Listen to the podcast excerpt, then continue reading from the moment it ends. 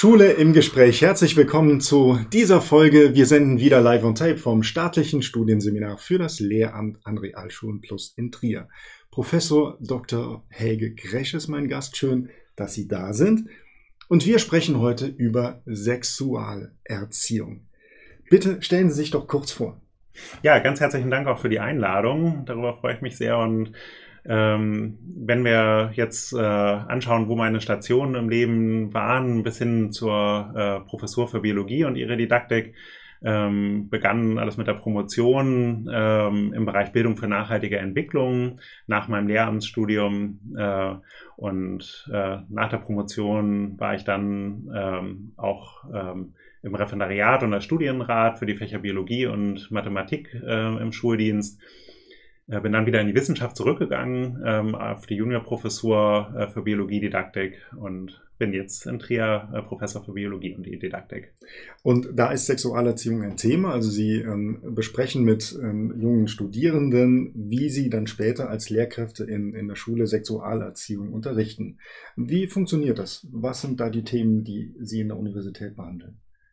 Als erstes starten wir auch äh, mit einer Einschätzung ähm, der Aufklärungssituation äh, in den Schulen und äh, fragen die Studierenden ab, zum Beispiel, äh, wie hoch die, sie die äh, Verhütungsquote äh, beim ersten Geschlechtsverkehr einschätzen oder ähm, ja, wie hoch ähm, zum Beispiel auch sexualisierte Gewalt ähm, mhm ähm, als Quote ist. Also wir haben da eben ein sehr breites Spektrum. Wir sehen es jetzt ja auch schon an der Themenauswahl von, äh, ich sag mal, klassischen äh, Themen der Sexualerziehung wie Verhütung oder Schwangerschaft bis hin aber auch zu welchen, wo die Lehramtsstudierenden eben auch einen großen Bedarf sehen, ähm, auch äh, was zu erfahren, weil sie selber damit äh, sich noch nicht so intensiv befasst haben. Das okay, ich, ich frage jetzt mal nach, weil es, glaube ich, interessiert mich zumindest. Also sie haben von der, der Einschätzung gesprochen. Also ich schätze, dass in der Klasse 5 95 Prozent der Kinder aufgeklärt sind und diese Verhütungsquote beim ersten Geschlechtsverkehr liegt bei 70 Prozent. Bin ich total daneben? Ähm, tatsächlich gibt es natürlich immer mehr Informationen, die auch zugänglich sind äh, für die Schülerinnen und Schüler über das Internet. Und trotzdem äh, sagen in äh, einer repräsentativen Umfrage der Bundeszentrale für gesundheitliche Aufklärung auch 70 Prozent der äh, Schülerinnen und Schüler, da wurden jetzt die 14- bis 17-Jährigen äh, mhm. interviewt, dass ähm, tatsächlich die Schule einer der wichtigsten Orte äh, für äh, die Aufklärung okay. ähm, und die Informationen äh, sind. Also insofern spielt es eine ganz große Rolle und ähm, tatsächlich werden Schülerinnen und Schüler natürlich mit Sexualität konfrontiert, ähm, aber da eben pädagogisch äh, fundiert Unterricht auch äh, durchzuführen, ist aus meiner Sicht da ganz wichtig. Mhm. Also jetzt nochmal zurückzukommen auf das, was Sie ähm, mit den Studierenden an der Universität machen. Wenn ich jetzt Studierender wäre, würde ich durch, durch diese Einschätzung jetzt erfahren, dass mein Sexualkundeunterricht wesentlich bedeutender ist, als ich es eigentlich angenommen hätte. Mhm. Ähm, tatsächlich überrascht es auch viele, ähm, wenn man jetzt auch äh, anschaut, wer sind die wichtigen Personen der Sexualerziehung. Ähm, das sind natürlich in erster Linie die Mutter und dann auch der Vater, aber ähm, dann kommt eben auch unmittelbar die Lehrperson und ähm, gerade wenn wir auch Jugendliche mit Migrationshintergrund anschauen, äh, da gibt es äh, auch einen besonderen Bedarf, denn ähm, da ist die Aufklärung im Elternhaus sehr viel äh, geringer ausgeprägt und deswegen ähm, hat die Schule da eben auch nochmal einen besonderen äh, Stellenwert. Und wo sie die eigene Erfahrung der Studierenden ansprechen, äh, das wird mir tatsächlich auch häufig gespiegelt, ähm, dass die Studierenden die Erfahrung selber im Unterricht nicht gemacht haben und sich dann auch fragen, ist das überhaupt ein Thema des Biologieunterrichts? Ähm, da helfen die Lehrpläne sehr weiter, denn mhm. da äh, sind tatsächlich auch äh, viele der Themen äh, explizit auch benannt. Mhm. Also in der Biologiedidaktik, ich fasse jetzt nochmal zusammen, geht es um die Selbsteinschätzung der Studierenden, dann geht es aber auch um Lehrpläne und diese, diese ganzen Vorgaben, die Lehrkräfte haben. Was ist noch Thema? Wir äh, erarbeiten uns äh, dann eine Vielfalt von Themen.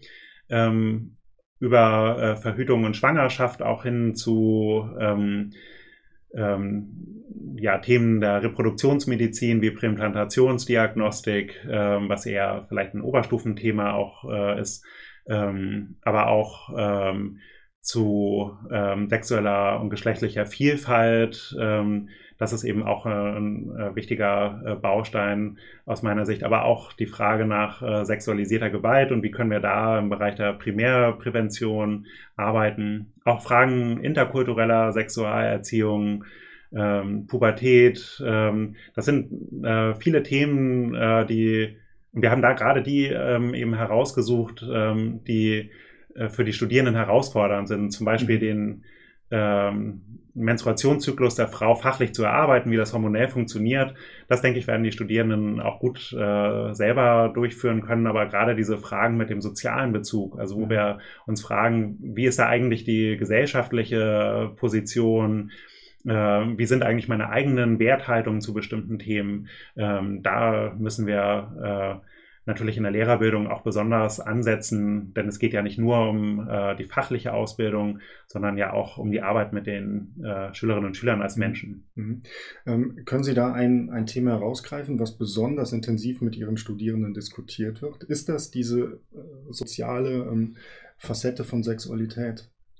Tatsächlich ähm, irritiert die Studierenden aus meiner Erfahrung am meisten, dass äh, diese sozialen Fragen Thema des Biologieunterrichts sind äh, und ähm, deswegen gibt es da eben auch besonders viel Diskussionsbedarf äh, und auch ähm, bei der sexuellen und geschlechtlichen Vielfalt ist die Diskussion auch äh, sehr intensiv, weil äh, wenige das tatsächlich in ihrer eigenen Schule erlebt haben als Thema äh, der Sexualerziehung und ähm, sich dann eben auch fragen, wie geht man auch mit äh, kontroversen Positionen um? Wie würde man damit umgehen, wenn Schülerinnen und Schüler ähm, homophobe Äußerungen vorbringen, wie ähm, kann man auch Antidiskriminierungsarbeit machen, indem man zum Beispiel ähm, Personen auch in den äh, Klassenraum holt, die ähm, dann von ihren eigenen Coming-out oder Diskriminierungserfahrungen auch äh, berichten, um das äh, dann auch ähm, auf äh, so einer persönlichen und emotionalen Ebene auch zugänglich zu machen und sich in diese Perspektive der Menschen auch reinversetzen zu können. Ähm, ein Kooperationspartner des Studienseminars ist Schmitz e.V. hier in Trier. Mit Vincent Maron haben wir auch einige Folgen dazu gemacht, die wir auch gerne verlinken. Aber ist es denn tatsächlich ähm, heute noch ein Problem oder äh, Realität, dass diese homophoben Äußerungen in der Klasse ähm, stattfinden? Oder, oder ist das jetzt sehr viel weniger für, für Jugendliche und, und Kinder ein Thema als noch vor einem Jahr? Mhm. Tatsächlich ähm, gibt es da eben auch immer ähm, wieder auch Beschimpfungen auf dem Schulhof. Also dass äh, es äh, abfällige Kommentare gibt, äh, ist sicher auch noch äh, heute Realität. Aber ich finde es auch bemerkenswert, wie auch in den letzten Jahren sich äh, die Gesellschaft da auch verändert hat. Ähm, dass äh, äh, Studierende dann eben auch nicht nur äh, von Negativerfahrungen in ihren Praxisphasen oder in der eigenen Schulzeit äh, berichten, sondern eben auch von äh, positiven Beispielen, wo ganz konstruktiv ähm, in der Schule mit dem Thema auch umgegangen wird. Mhm. Ähm, wir haben auch mit dem Frauennotruf hier schon Folgen gedreht, wo es um sexualisierte Gewalt ging. Und da wurde immer angesprochen, ähm, dass man Triggerwarnungen einbauen muss oder dass gewisse, allein die Diskussion über sexualisierte Gewalt Emotionen auslösen kann. Mhm. Ist das bei Ihnen im Umgang mit Studierenden oder auch in dem Übertrag auf die Schule ein Thema? Ja, wenn wir wissen, dass ähm, äh, jedes vierte Mädchen auch Erfahrungen äh, mit äh, sexualisierter Gewalt auch hat, ähm, ist das eben nicht nur ein Randthema, sondern etwas, was ja viele betrifft. Und ähm, insofern berührt das die Studierenden natürlich emotional auch sehr. Und ähm, einerseits ist es natürlich wichtig, auch zu wissen, was würden wir machen, wenn wir äh, mit so einem Verdachtsfall umgehen müssen, wenn man äh, im Unterricht oder auch danach damit konfrontiert wird als Lehrperson. Ähm, aber aus meiner Sicht ist es eben auch sehr wichtig, im Bereich dieser Primärprävention auch zu arbeiten. Erstmal auch zu diskutieren äh, mit den Schülerinnen äh, oder ihnen sich oder für sie sichtbar zu machen, wo sind eigentlich die eigenen Grenzen, äh, welche Person in meinem Umfeld darf mich eigentlich äh, wo an welchen Körperteilen berühren und wo nicht. Natürlich ist das nicht äh, explizit Thema, dass man darüber diskutiert, welche Regionen, aber ähm, so grundsätzlich, dass die Schülerinnen und Schüler die Möglichkeit haben, eben darüber nachzudenken, ähm, was ist äh, für Sie angemessen, wo sind Ihre Grenzen oder auch äh, bei dieser Frage, was sind gute Geheimnisse, schlechte Geheimnisse. Ähm, das ist für Schülerinnen und Schüler ja auch ohnehin schwierig zu wissen, was darf man jetzt weiter sagen, was ist ein Geheimnis und dass es da eben aber auch schlechte Geheimnisse gibt, ähm, wo man unbedingt sich auch Hilfe holen muss und ähm, das auch dazugehört, denn die äh, Täterstrategien sind da natürlich auch ausgerichtet auf äh, ähm, ja, Verschleierung oder dass das unterdrückt wird. Insofern kann man da, denke ich, ähm, schon ähm, erste Punkte anstoßen. Aber ich greife jetzt nochmal das auf, was Sie eben sagten, also dass die Studierenden erstmal überrascht sind, dass diese Themengebiete angesprochen werden im, im Biologieunterricht, weil das vernetzt ja in den Ethikunterricht, in den Religionsunterricht, vielleicht im Deutschunterricht. Ähm, ist also dieses fächervernetzte Denken sollte dann auch in, gerade in Bezug auf Sexualkunde dann ähm, gefördert werden. Aus meiner Sicht unbedingt. Ähm, denn äh, das reine biologische Fachwissen wird äh, den Schülerinnen und Schülern ja gerade in diesen kritischen Bereichen, wo es um ihre eigene Person äh, geht, auch nur bedingt weiterhelfen. Und insofern ähm, denke ich, dass man da eben auch unbedingt ähm, dran arbeiten äh, muss an diesen äh, sensiblen Themen. Ich danke ganz herzlich für das Gespräch. Ja, sehr gerne. Bei Ihnen bedanken wir uns auch schön, dass Sie diesen Dienstag wieder mit dabei waren. Nächsten Dienstag eine weitere Folge hier an dieser Stelle. Bis dahin können Sie uns gerne Feedback hinterlassen an mail.seminar-trier.de. Sie sehen es dort eingeblendet. Jedweder Rückmeldung ist herzlich willkommen. Wir verabschieden uns bis zum nächsten Dienstag. Bleiben Sie uns gewogen.